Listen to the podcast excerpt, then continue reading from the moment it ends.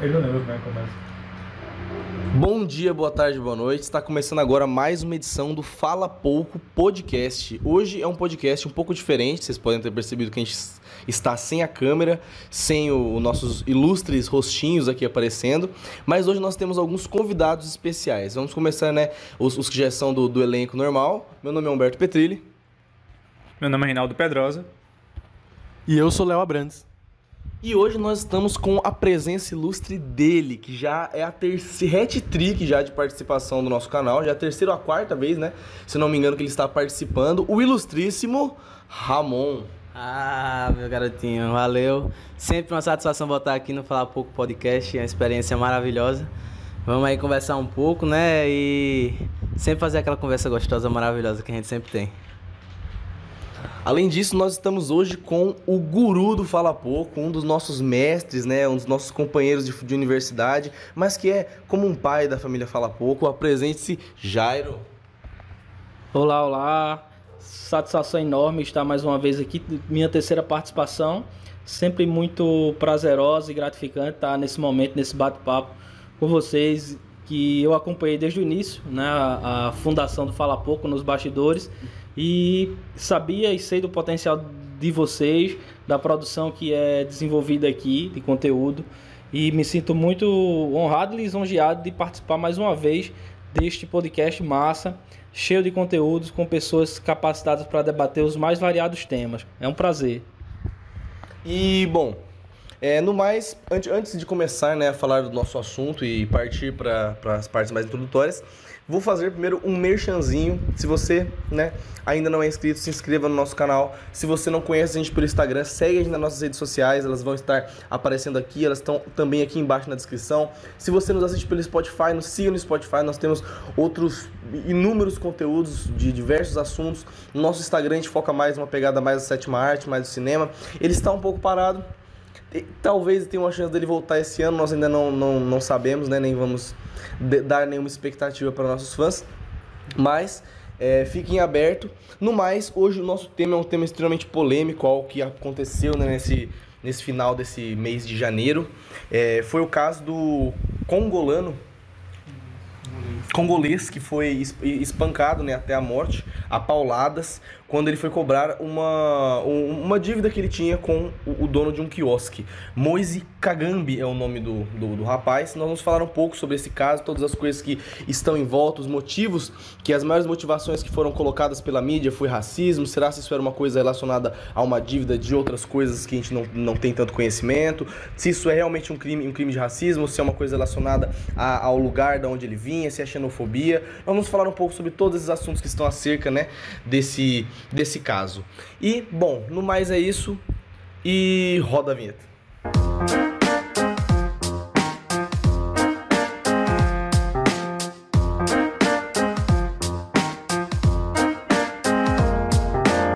Primeiramente, vamos começar pelo mais difícil de toda essa história, que é o nome dele, Moise Kabanganji. Moise Kabanganji. Então, é um assunto muito interessante, muito interessante da gente falar, porque ele não só é um assunto assim que é perigoso, porque existe muitos temas delicados para a gente comentar. Isso tem muita gente e o crime envolveu muitas pessoas, seja pessoas culpadas, a, pessoa, a família dele, e também muitas pessoas abraçaram a causa e estão lutando e tentando a, a todo custo que o que o Moise tenha a sua justiça. sua justiça. E, primeiramente, vamos falar um pouco sobre o caso. Ele foi morto por volta ali do finalzinho de janeiro. Ele foi morto por três pessoas é, com um taco de beisebol, 39 pauladas, principalmente na região aqui das costas. Ele foi morto por conta das pauladas que, que quebrou as costelas, né? O tórax. Quebrou o tórax que perfurou o, o pulmão e aí, aí ele chegou a falecer. E o ponto principal aí que a gente pode falar são a, o, o, justamente o crime e as motivações. Aí é uma questão um pouco dividida. Segundo os familiares, eles estão eles eles falando que o Moise foi cobrar uma dívida que o quiosque, porque o Moise ele sempre fazia dois dias de salário, porque o Moise sempre fazia trabalho nesses quiosques de praia, em diárias, e ele estava cobrando o salário. E depois foi morto por conta disso. Já as pessoas que ali os criminosos, né, que eles confirmaram que, que teve o crime e tudo mais, eles comentaram que o Moisés estava bêbado e irritando as pessoas ali perto do, do quiosque há dois dias. E que o cara, o cara que, que confessou o crime falou que queria extravasar a raiva dele e fez dessa forma horripilante. Então, o que a gente pode falar aí? Alguém quer começar? É, esse, esse caso é, é bastante emblemático porque nós podemos vislumbrá-lo por vários ângulos, né? Ele tem vários perfis. Um perfil que eu acho interessante é a gente analisar do ponto de vista antropológico. De qual medida? É, de a gente notar a capacidade humana para cometer atos atrozes, né? É, atos violentos, digamos assim, que fogem da convivência humana em sociedade, que remetem a uma a um, uma naturalização bruta, brutal do homem, né? Um, primitiva, muito bem. Então assim, é uma ação primitiva. E qual é a visão que a gente tem disso? É um, uma ação ali de violência pura e natural, gratuita. Ou seja, diante de um conflito, como é que os homens primitivos eles agiam? Eles não tinham um mecanismo da linguagem, do diálogo, não tinham estrutura de direito estabelecida, não existia sociedade organizada e muito menos princípios. Então, quando não há nada disso, o que é que impera? Impera a naturalização do instinto. E a naturalização do instinto, ela é de agir conforme aquilo que se sente. Se eu sinto raiva de alguém, eu quero eliminar alguém. Quando eu não tenho diálogo, quando eu não tenho os princípios que fazem com que esses meus instintos sejam contidos por uma ética, seja ela religiosa, seja ela social, seja ela humana, simplesmente, então, quando eu não tenho nada disso, eu não tenho essa linguagem, essa capacidade de perceber o outro como semelhante, como alguém que é diferente de mim e que, mesmo me causando algum dano, alguma raiva, eu posso relevar aquilo e contornar a situação através do diálogo, ou até mesmo deixar para lá e, e, resolver a situação de outra forma, abandonar a situação, digamos assim, conflitosa. É, quando eu não tenho esses mecanismos de linguagem, de discussão, de ética, de virtude que permeia toda a nossa sociedade organizada ocidental, vai imperar a animalização, a, os instintos primitivos. Foi o que me parece que aconteceu no caso do Moise. Né? A princípio, esse é um dos ângulos. É claro que aqui vamos dis discutir, dialogar sobre os diversos outros, questão do racismo, a questão de um crime comum, enfim. Mas eu trago a princípio esse, esse ângulo do, da antropologia, porque foi o que me pareceu a priori. Porque assim, três homens partem para cima de um é, e desferem 39 pauladas. Não foi 39 socos, chutes, é, agressões físicas com algum membro do corpo. Foi com um pedaço de pau que é bastante rústico e que causa um dano e uma violência, um, uma lesão gravíssima em quem recebe. Então, assim, 39 vezes aquilo ali é algo assim horripilante e remete a essa animalização. Um cara essa... que nem revidou, ele nem chegou a revidar. Exatamente. Um cara que não revidou, que, que ficou ali indefeso perante a situação e que só foi vítima de, desse, desse, desses instintos. Então, é o primeiro, a primeira coisa que eu queria abordar é essa. Os três ali, eles estavam desprovidos de toda a formação humana que a sociedade é, propõe, né? seja ela básica, com toda a precariedade, precariedade das, da educação, mas na, na formação familiar, no seu social como toda a gente recebe isso de alguma forma e respeita o outro até certo ponto. Então me parece que faltou esses três indivíduos, esse, esse, essa consciência social, essa consciência humana, e eles agiram como o homem primitivo, animal, sem refletir nas suas ações e cometeram uma brutalidade, um crime hediondo né, contra um indivíduo que vocês vão abordar as demais características desses indivíduos. É, pois é, exatamente. Quando você vai ver essa situação e um argumento poderia ser utilizado para justificativa das pessoas que cometeram esse crime foi que ah, a gente não tinha intenção de matar, era só dar uma lição, o que obviamente continuaria sendo um crime de agressão por esse lado, sendo que a partir do momento que você dá trinta e tantas pauladas em alguém, você assume o risco de matar aquela pessoa. Não tem como você justificar de que você não não estava tentando matá-lo, porque é, 30 e tantas pauladas, cara, não é, não é uma tapa que o pai dá num filho, sabe? Não é uma, uma tentativa de lição. Pois é, e, e as ferramentas que foram usadas, né, taco de beisebol, pedaço de madeira e, e tudo também, mais. É, vale ressaltar que na hora estavam segurando o cara, o cara não ofereceu resistência e estavam fazendo uma chave de perna nele enquanto batiam.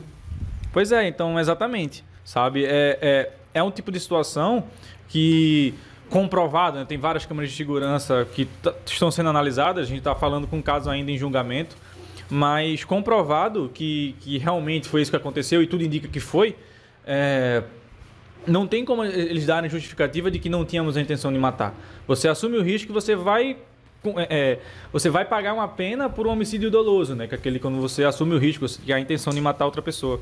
E aí, enfim, começam a vir agora todas as outras, os outras motivações, né? Tipo, foi, ele foi morto porque ele era um, um, ele foi morto porque ele era um negro, ele foi morto porque ele vinha de outro país, foi uma xenofobia, foi um racismo, ou ele foi morto simplesmente porque ele estava querendo cobrar alguma coisa a alguém e a pessoa não, não gostou de ser cobrada, sabe? Eu acho que, na minha visão, individualmente falando, é tudo um pouco.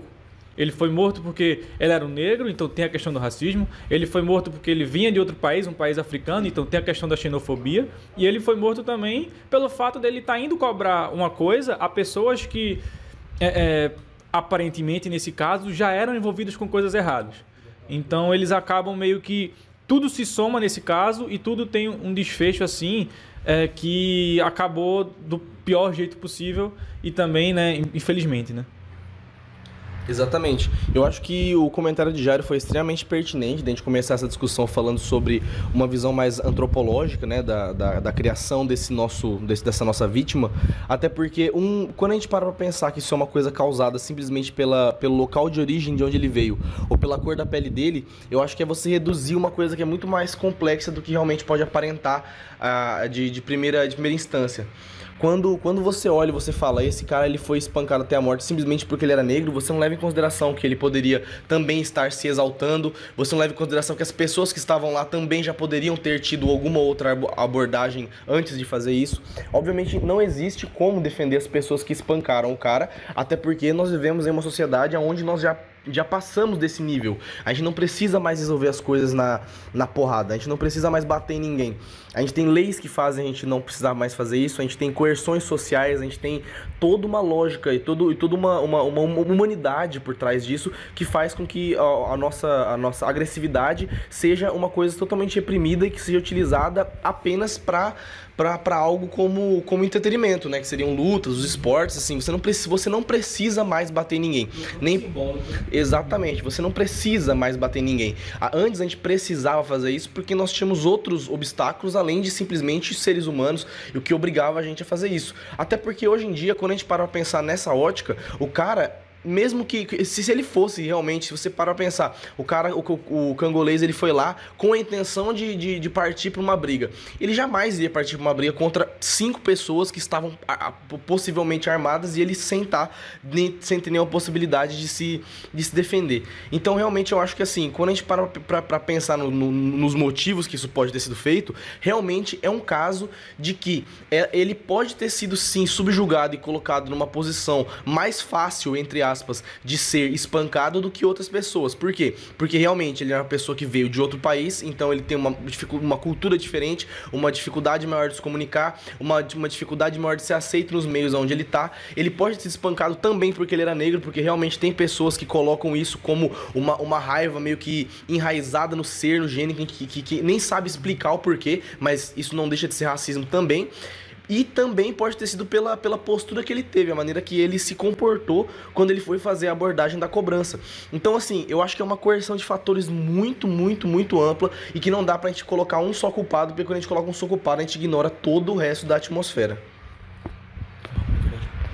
É, assim, e, e, olhando tudo isso que os meninos falaram aqui, eu acho eu acho, assim, além de partilhar desse pensamento, né, que a gente tem que observar todos os âmbitos, todas as motivações, todo o caso, né, mas me, me parece muito o que me deixa assim mais abismado com toda essa história e, e, que eu acho também interessante a gente discutir hoje aqui é a própria esse lado animalesco do, do ser humano que foi posto tão em evidência nesse caso.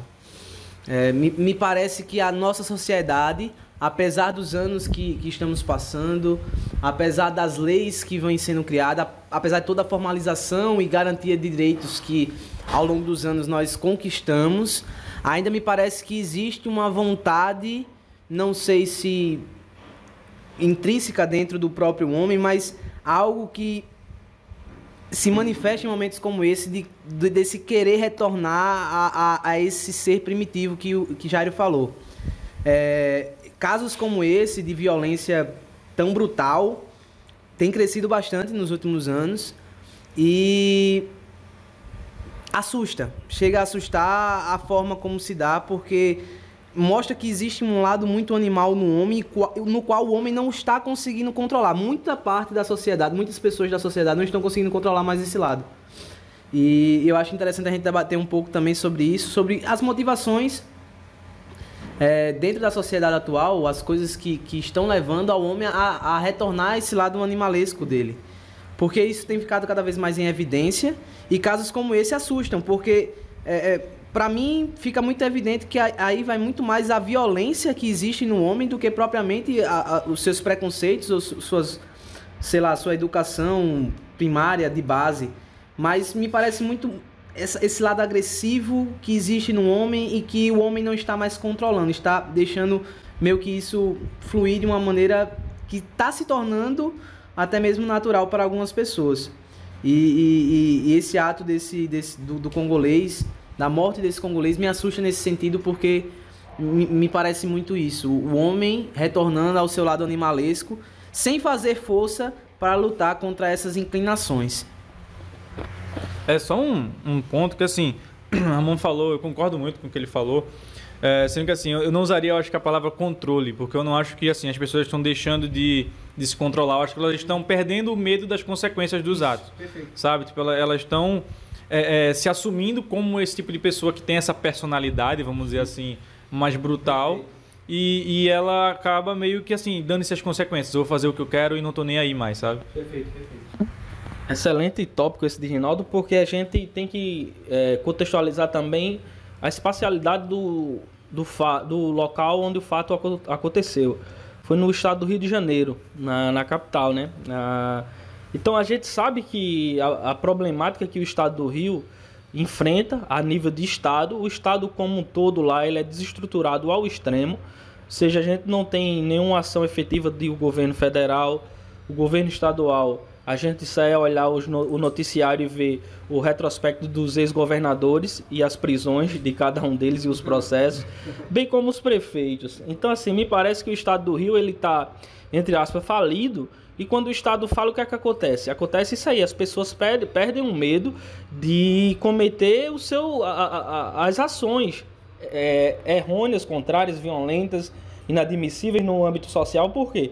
Porque não vai ter uma repressão. E a gente sabe que a repressão, nós humanos, humanos, o nosso instinto do medo à repressão, ele é muito forte. Então nós somos inibidos e controlados também por esse, por esse medo. Se esse, se esse medo de uma punição devida, de um julgamento correto, justo, ele não existe, o que é que acontece? As pessoas sentem-se mais liberadas a cometerem atos como esse.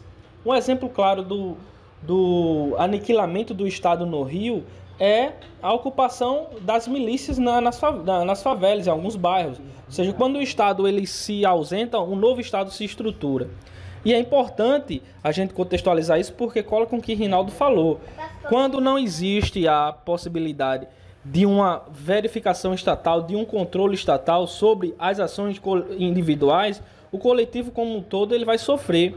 E nesse caso aí do Moise respaldou, né, é, causou essa morte, esse assassinato, esse homicídio é, qualificado. E a gente aí reflete também sobre toda a gama de coisas que envolvem a, a particularidade do indivíduo que sofreu a violência.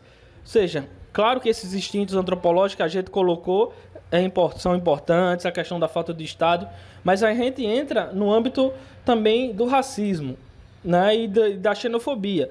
Por quê? A gente sabe que as pessoas que, que são imigrantes, elas sofrem preconceito, e sobretudo quando são imigrantes de países africanos, porque se tem é, uma, uma concepção um, um, um olhar preconceituoso para com quem é negro na, nesse país. Por quê? A gente não pode esco esconder, escolher, é, é, esconder, de certa forma, os 300 anos de escravidão que tivemos, a base escravocrata. E quando a gente, quando a sociedade vê um negro na sua frente, qual é que ele remete? Remete a isso, a um indivíduo, a uma pessoa é, que é, digamos assim, de segunda classe, excluída, vê todo o histórico do racismo que a gente tem enquanto país e aflui para uma ação individual, né? Não não tal, tão tal que assim, a gente fica complicado de dizer que foi racismo, mas também fica complicadíssimo de dizer que o racismo não está presente nesse fato aí. Por quê? Os indivíduos que cometeram o, o homicídio uh, doloso e o homicídio qualificado, eles eram pardos, né? A mim parece ali no vídeo que eles não eram brancos. Mas aí você diz assim, então por eles serem pardos não existe racismo, mas é claro que existe. Embora eles não tenham a consciência de racismo, o subconsciente deles está permeado pelo imaginário do, da figura negra ao longo da cultura e da história do nosso país. Então reflete. Se ali fosse um imigrante italiano, branco, trabalhando no quiosque e chegasse lá da mesma situação, será que ele sofreria daquela forma? Será que a visão do indivíduo. Não que os caras calcularam milimetricamente, não, ele é negro, vamos pegar o negro e vamos matar, não. Mas é inconscientemente até, intrinsecamente, está na, na raiz cultural. Até né? né, do, do, do, do próprio salário que estava atrasado, talvez não existisse, já por, por ser esse, esse tipo de pessoa, né? Uhum. Ter esse trato mais, vamos dizer assim, É. né? Inferiorizando mesmo a condição do, do, do, do indivíduo negro. Já é natural na nossa sociedade. Bom, eu acho que a questão é assim, a brutalidade é uma representação do preconceito e da, indif e da indiferença que, ele, que essas pessoas têm com negros, refugiados, a- as pessoas que são mais de minorias. A questão é assim, a pessoa acha que ela tem o direito, ela liberta esse ser mais brutal, esse ser mais animalesco naquela pessoa, não na sociedade no geral. Ela se vê, ela acha que com aquela pessoa ela tem a liberdade e o poder de fazer isso. É uma relação de poder. Então, por exemplo, ele, ele vai tratar um congolês, refugiado, negro, que nem brasileiro é, que é negro e por aí vai, é pobre. Isso é, de favor, né? A galera tem essa, essa- tem esse ponto, ele é pobre também. A gente, esque... a gente fala muito do racismo, o racismo é muito coisa, é muito é uma questão muito importante, assim como a questão do refugiado, mas ele é pobre. Tem essa, questão de você, das pessoas que têm dinheiro, né? Porque são pessoas de- que comandam um, quio, um Joaquim quiosque. Barbosa, ninguém faz, né? Jo- Fosse Joaquim Barbosa. Pois é, a questão do dinheiro faz muita diferença. E isso, e isso remete também a a luta de classes, a, remete a questões de poder, de relações de poder entre sociedade rica, sociedade pobre e por aí vai. O ponto é que essa, essa a gente não pode achar normal isso acontecer e legitimar, falar, eu assim, eu, obviamente esses caras são brutais, eles são os monstros, mas o ponto principal é que eles fizeram isso com tal pessoa. E isso não é à toa. Eles não vão fazer isso com qualquer outra pessoa. Eles fizeram isso e foi na hora. Eles, foi um negócio até que eles não pararam para pensar. Eles exagiram, porque é um negócio assim, ó, muito muito rápido. Então já tava um negócio pronto na cabeça deles com isso. Já é um negócio intrínseco. Isso isso seja na cabeça deles, seja isso na cabeça da sociedade, que naturalmente oferece um sistema que descaracteriza essas pessoas, que tira elas do sistema, que por mais que elas sejam a força do sistema, que ajudem os mais ricos e os mais benquistos da sociedade, eles não são lembrados. E isso faz toda a diferença, porque quando chega uma hora do cara simplesmente cobrar uma dívida, eles tratam a situação dessa maneira. Isso eu acho extremamente pertinente de ser falado, esse lance que, que, que o, grande parte da violência advém principalmente, não, não vou dizer principalmente, mas grande parte vem da, da classe social que a pessoa se encontra. Aqui no Brasil a gente está muito acostumado a atrelar a violência a dois caras numa moto, dois caras normalmente negros e, e dessa, da, daquele, daquele estereótipo, né, daquele arquétipo que a nossa cabeça já vem quando a gente fala em violência no Brasil. Então assim, é, a, gente, a gente tem que, a gente tem que parar pra pensar também que a gente, o brasileiro, a, a maioria das pessoas não tem medo exclusivamente do homem negro. Ele tem medo do da pessoa que é pobre.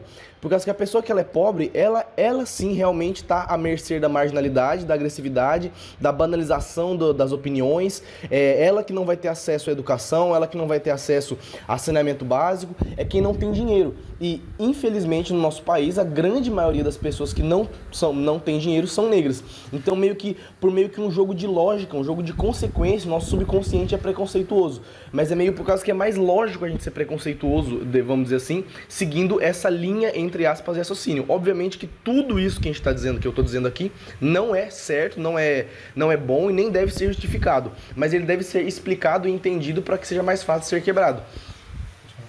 E é exatamente isso que estamos fazendo aqui. Estamos fazendo uma leitura sobre um fato. A gente não está fazendo nenhum juízo de valor, está tentando analisar e, e, aprender a realidade que aconteceu.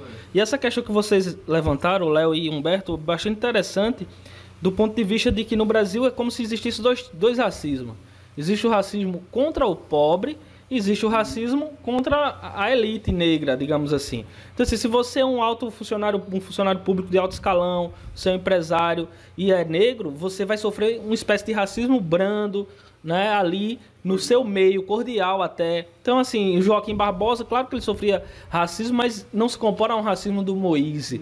Né? O, o, o, o racismo contra o Joaquim Barbosa, o ex-ministro do STF, que tem uma condição social elevada, que, né, obviamente, é diferente, é, é de um olhar, é de um de, de gesto, mas nunca de, nunca de palavras diretas, nunca de nem de palavras, imagine de pauladas. Né? Então, assim, me parece que o Brasil ele, ele atrela muito os níveis de racismo ao nível do bolso. Então, assim, se você é um Moise, você é um cara da classe Z e você tá lá na, na, na, na última camada da sociedade social, econômica, e você é, é, sofre todos os tipos de violências que o racismo já inflige sobre todas as pessoas que têm essa característica. E quando você é, é um, uma pessoa que tem uma condição social econômica é, mais elevada, você sofre menos esse, esse, essa violência, de certa forma, e, e recebe ela meio no, no, no, no, meio simbólico. Né? O racismo simbólico é como se fosse é, dispensados às pessoas negras ricas. E o racismo real, concreto, violento, homicida, ele acontece contra os negros, porque a gente atrela isso à nossa característica, mais uma vez, escravocrata, porque os negros nos, na época do, da escravidão brasileira, eles eram simplesmente aniquilados a bel prazer de um branco, do dono, das pessoas que tinham poder sobre aquela, aquele indivíduo. Então, isso não se apagou completamente do imaginário. Você pode colocar 150 mil leis áureas, fazer 320 projetos de lei, e não é assim que muda a, a concepção social. É mais complexo para mudar isso e apagar isso do imaginário. Não apagar, mas transformar essa visão sobre o, sobre o, negro, sobre o negro no nosso país. Bom, uma outra questão assim, também relacionada ao racismo, que é basicamente o racismo estrutural. Se a gente pegar o que o, o, que que o Moise o Moise estava fazendo lá, cobrando uma dívida do trabalho dele. O que ele, ele vivia de bicos, de diárias, ajudando quiosques. Ainda bem que ele conseguiu encontrar um trabalho, mas não é todo mundo que consegue. Nem todo mundo tem essas oportunidades.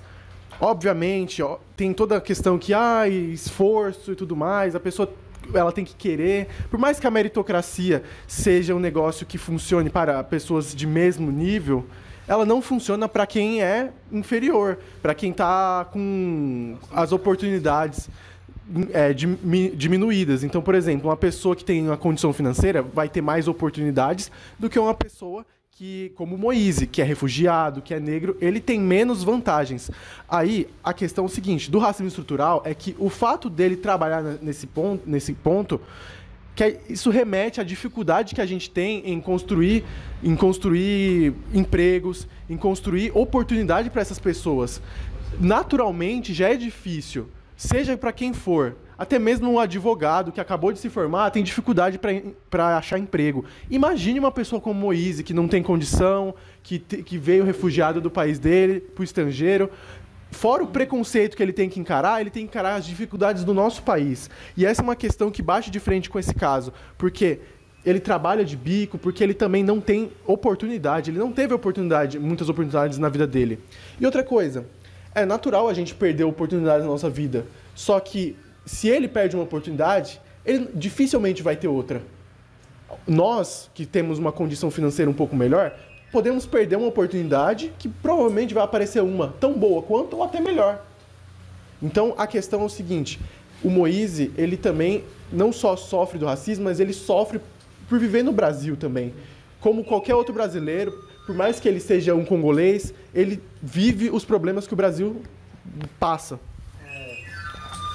E, e prestando atenção no, no vídeo, né, quando eu tava olhando lá direitinho, assim, obviamente lendo a, a, as notícias referentes ao caso, é, foi informado inclusive que os três caras que, que mataram o Moise, eles não fazem parte do restaurante, né? Eles eram de um restaurante vizinho, um negócio assim, do lado.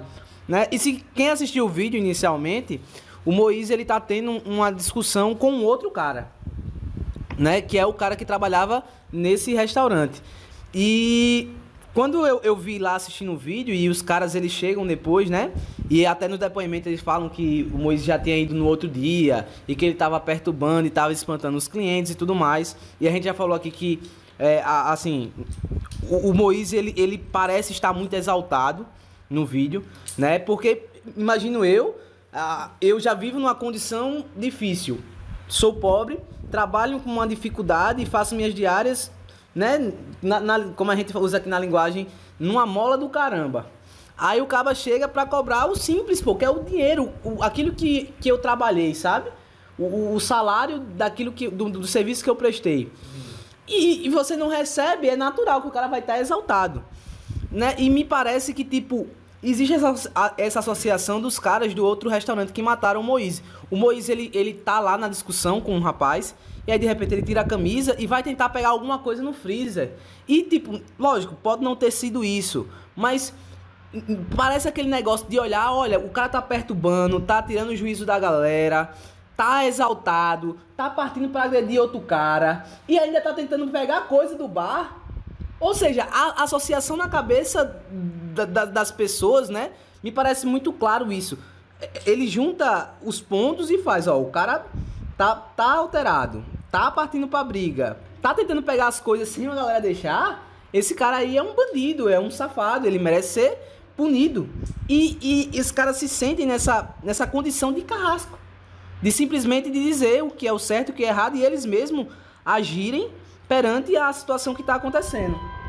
Então, é, quando eu vejo o vídeo e, e, e eu acho interessante para quem não conhece o caso ver o vídeo, o vídeo mostra muito disso, da realidade que se encontra não só o município do Rio de Janeiro, mas a sociedade brasileira atualmente. É, um, é, um, é algo gravíssimo.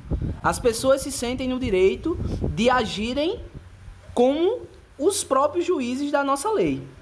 Se sentem nessas condições de carrasco e de elas mesmas tomarem a atitude de julgar o que é certo, o que é errado e qual é a punição que as pessoas devem sofrer. E me, me, me parece que essa situação se torna muito mais clara nesses casos, com pessoas que são pobres, pessoas que são negras ou pessoas que por algum tipo de fazem parte de, fazem parte de uma minoria. Me parece que isso se torna muito mais evidente nesses casos principal também que eu vejo é que as minorias elas já vivem uma atmosfera social de se de terem que provar constantemente de que elas são tão boas quanto as outras pessoas que não são minoria, sabe? Por exemplo, um cara, um cara que vamos, vamos dizer um cara que ele é branco, só que ele passou em medicina e ele tem autismo. Ele vai passar o resto da vida dele tendo que fazer prova para provar que ele sabe exercer a profissão da medicina.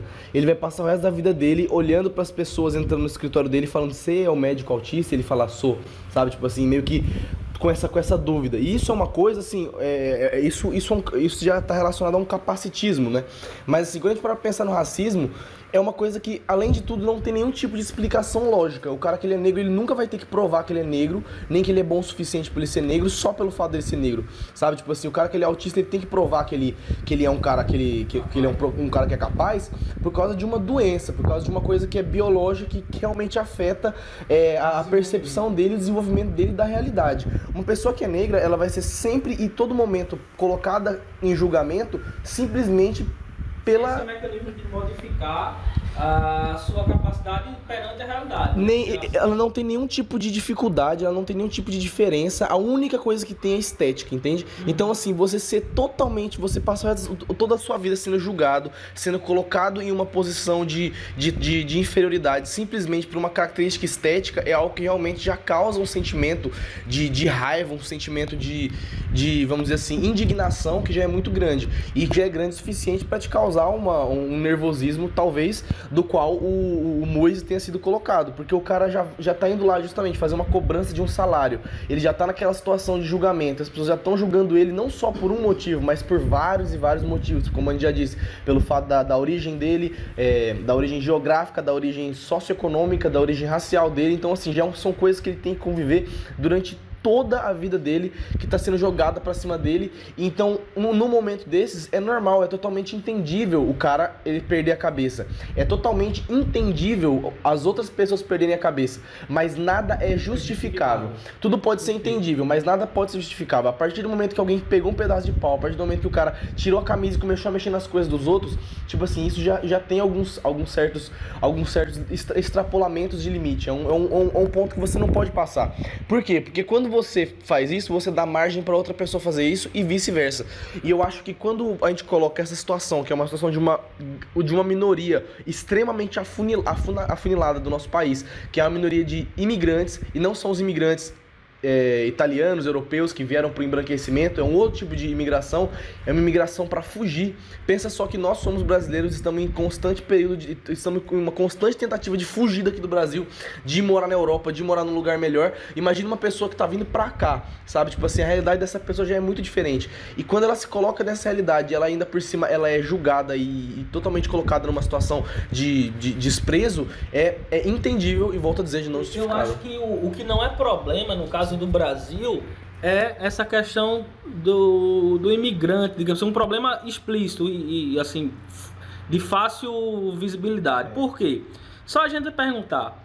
A gente recebeu diversos imigrantes. Onde é que estão os imigrantes italianos, alemães, japoneses? Tá morando no sul. Estão morando, estão numa classe média, média alta. Eles estão numa condição social é, excelente, boa né? Embora quando chegaram aqui sofreram e, e ficaram no, na condição social complicada. Mas hoje em dia, com o passar das décadas e do século, a gente percebe essas, esses imigrantes em posições na sociedade vista com bons olhos. A gente olha assim, ó o alemão ali, né? A gente tem a, a, o popular, a gíria popular.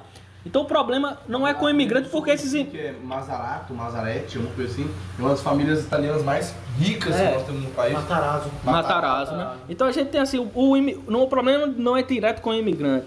Por quê? Se fosse esses imigrantes, estariam ainda hoje numa condição é, subsocial. O problema é com o imigrante negro.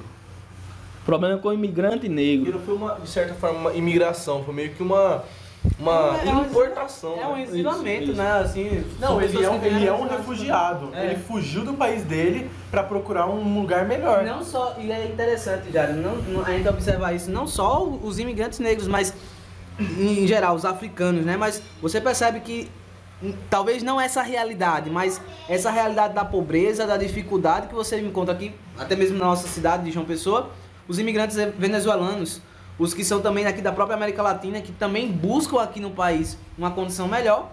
E você vê que essa galera tá numa situação caótica, assim, nas ruas. Teve aquele, aquele problema que aconteceu lá no, no em Mangabeira, né? Que, que foi. É, que o pessoal que estava morando lá numa região foi expulsa do local, me fugiu agora qual é o nome, em Dubai, né? A comunidade Dubai. Que o pessoal foi retirado lá e tinha muita gente que era é, venezuelana, é, pessoal que, que veio do, dos outros países da América Latina para cá e encontraram aquele ponto para conseguirem se instalar. Foi o ponto que eles conseguiram. E foram retirados de lá e estão morando hoje em quadras, ginásios, no, no bairro de Mangabeira. E você vê muito essa condição. O estrangeiro, realmente, o europeu, ele não passa pela mesma condição que o estrangeiro africano e latino. Isso é uma realidade. Não tem como você não, não observar essa, essa realidade. Pronto, exatamente. Da mesma forma, perfeita a leitura, Léo e Ramon. É, da mesma forma que existe espécie de dois racismos aqui contra os, os negros pobres e brancos, contra os negros ricos e pobres, existe uma espécie de duas xenofobia aqui, né? Xenofobia. O preconceito contra o imigrante italiano, alemão, europeu e o preconceito contra o imigrante africano, a- latino-americano, né, Léo? Sim, exatamente. Mas sabe o que ratifica tudo isso que a gente acabou de falar?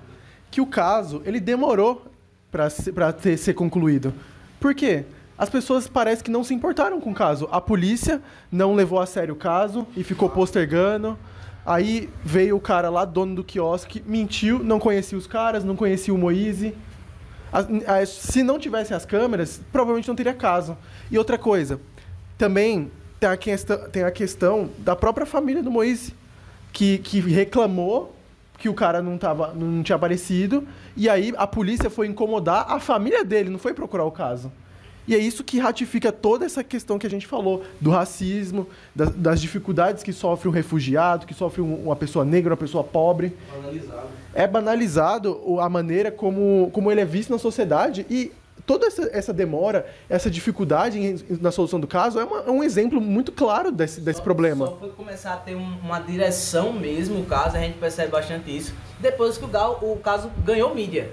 Depois que o, o caso ganhou essa mídia, todo, toda essa repercussão nacional, e eu acredito também que repercutiu no mundo, porque é, chegou essa notícia em, outro, em outros lugares do mundo, né? E, e você percebe que foi necessário haver essa repercussão, essa mídia, para que o caso ele começasse a realmente progredir. Porque até então não se tinha é, noção de quem eram os, os caras que, que cometeram o crime. Na verdade, talvez até soubessem quem era, mas não, não estavam sendo encontrados.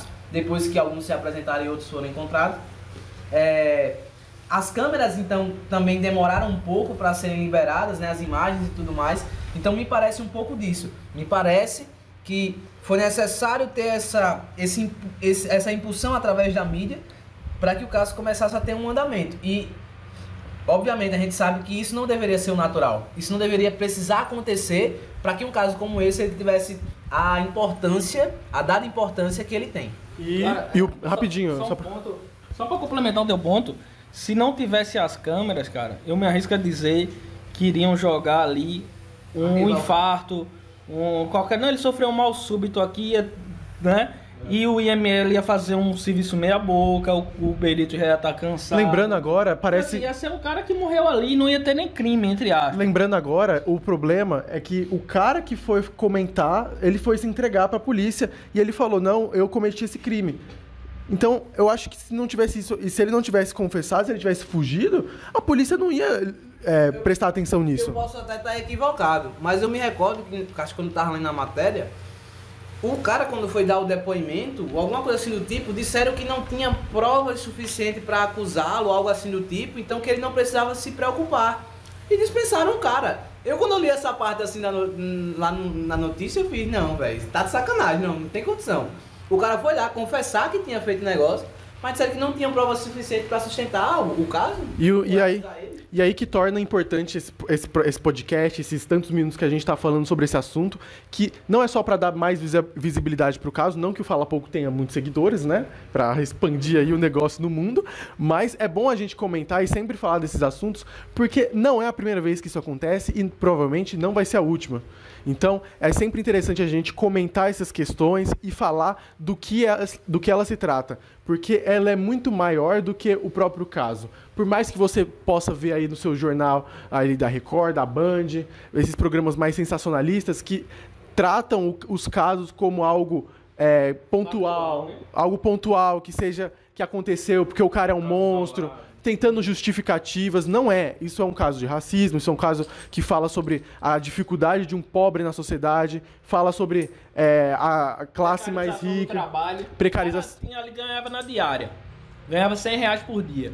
Não tinha nenhum ah, auxílio previdenciário, trabalhista, se adoecesse não ganhava.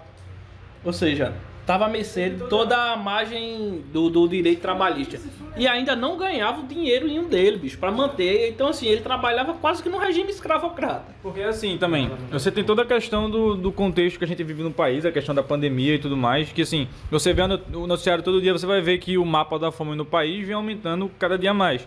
Então, é, o cara vivia de bico, ele consegue um bico e fala, pô, agora eu vou pensar, pelo menos conseguir levar feijão e arroz para casa para ter o que comer hoje. E mesmo assim não recebe, passa dois dias o cara não recebe. Tipo, claro que ele vai acabar se exaltando e ir atrás do, do dinheiro dele, do direito dele, sabe? Tudo isso tem uma tem todo um contexto por trás. Não dá pra gente só ver a cena e dizer, tá, isso aqui aconteceu. Você tem que analisar todo o contexto do, do, dos fatos, é né? muito pouco para analisar o caso. O vídeo é muito pouco. Ele é esclarecedor até certo ponto. Mas por trás do vídeo, das ações ali, quem vê a priori, quem vê o vídeo friamente, vai dizer, não, o cara que tá alterado chegou num ambiente e tumultou. Mas e aí, todo esse histórico? Toda essa condição que envolve o fato, o caso. Eu, eu, eu ainda vou levantar mais dois pontos aqui. É, a, a, própria questão da cultura, eu acho que também isso pode ter influenciado, porque não sei como é a questão no Congo, eu não tenho condi assim, condição de dizer qual é a realidade lá. Mas eu sei o quanto na África o, o, o africano ele valoriza a questão do trabalho e ele tem esse comprometimento com o trabalho. É, trabalhou, recebeu, trabalhou, recebeu. Lá tem muito essa questão da dignificação do trabalho. O que você trabalha, você recebe pelo que você trabalhou. Existe essa Isso- questão isso moral, cultural até- mesmo. Isso até porque a construção do. De, de- em- na maioria dos países onde tem uma condição socioeconômica mais desprivilegiada, as pessoas têm uma relação com o trabalho muito maior, porque todo mundo tem que começar a trabalhar desde muito mais novo. Isso. Então, tipo, todo mundo já tem essa, essa mentalidade muito mais. Exato. assim, a- a- Então, eu vejo muito também justifi é, não justificando a- as atitudes como corretas ou erradas, não, não nesse sentido, mas compreendendo a ação do, do próprio é, Mo- Moise, né? De tipo, ele poderia estar revoltado daquele jeito porque ele poderia ser acostumado no- na cultura dele, trabalhar de uma forma e receber também da mesma forma, né? Ele recebesse pelo que ele trabalhasse e quando chegar aqui e se encontrar nessa situação de pobreza, nessa situação de fome e ter conseguido o seu trabalho, o seu emprego, tá se dedicando porque quem não sabe e quem não conhece essa realidade, minha gente, tenham certeza, quem faz bico de garçom trabalha pra caramba. Trabalha e muito, e muito mesmo. E você dedicar, você tirar a noite, talvez a tarde e a noite trabalhando, e você não receber por isso, claro que vai gerar você automaticamente essa revolta. E eu ainda levando outro, levanto outro ponto em questão. É, se o, Mo, o Moisés ele não vai cobrar o dinheiro dele, se ele não vai fazer isso, quem vai fazer isso por ele? Me diga aí, quem é que vai cobrar esse dinheiro por ele? Então veja como, como, como é, um, é assim, é compreensível a atitude do cara de revolta.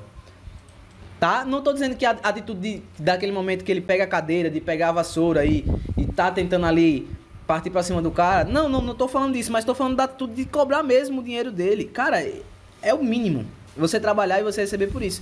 E aí vamos dizer aí, por exemplo, não sei se al- algumas pessoas estão conscientes, mas aqui na, na Paraíba, houve um caso recente de uma mulher que foi encontrada num estado de escravidão por mais de 40 anos. Imagina aí uma mulher. E ela não tomava ação. Teve que al- algum terceiro chegar e tomar uma atitude por ela para tirar ela daquela condição. Mas veja aí, essa mulher poderia passar o resto da vida dela trabalhando nessa condição escravocrata.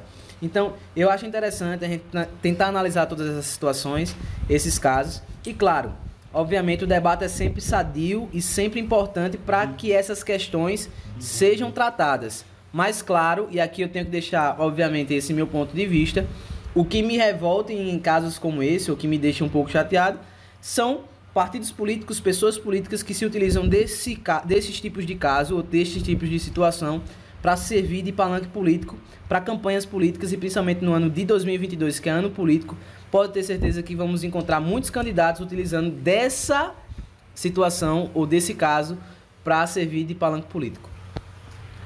Então eu acredito que é esse o episódio de hoje, não é? A gente já comentou aí diversos pontos. Eu espero que você tenha aprendido, ficado com raiva, gostado, concordado, o que for. A gente aqui deu nossa opinião, falou um pouco sobre o caso e torçamos que nunca mais aconteça algo parecido, né? Provavelmente vai, porque é o mundo que a gente vive, mas vamos torcer para que a gente melhore cada vez mais. Então, o Falar Pouco Podcast de hoje eu não lembro qual o número que é, eu acho que é 87. Se você ouviu até aqui, muito obrigado. Eu queria agradecer aos meus amigos Jairo e Ramon, Satisfação toda nossa. que aqui humildemente fizeram a apresentação dele Ótima. Podcast hoje exatamente aqui de Pedras de Fogo, né? E estamos em loco, estamos juntos. Sempre gravamos o podcast separados, eu, Rinaldo e Humberto, mas hoje estamos aqui todos reunidos numa rodinha com amendoim, cerveja, Amendoim. Comentando um assunto tão importante. Rinaldo hoje está de ressaca, então ele não está tomando nada. Enfim, gente, muito obrigado e até a próxima. Balão. Valeu. Valeu, gente. Chama. Toma. Valeu, Lastei. Imagina, imagina que a gente gravou.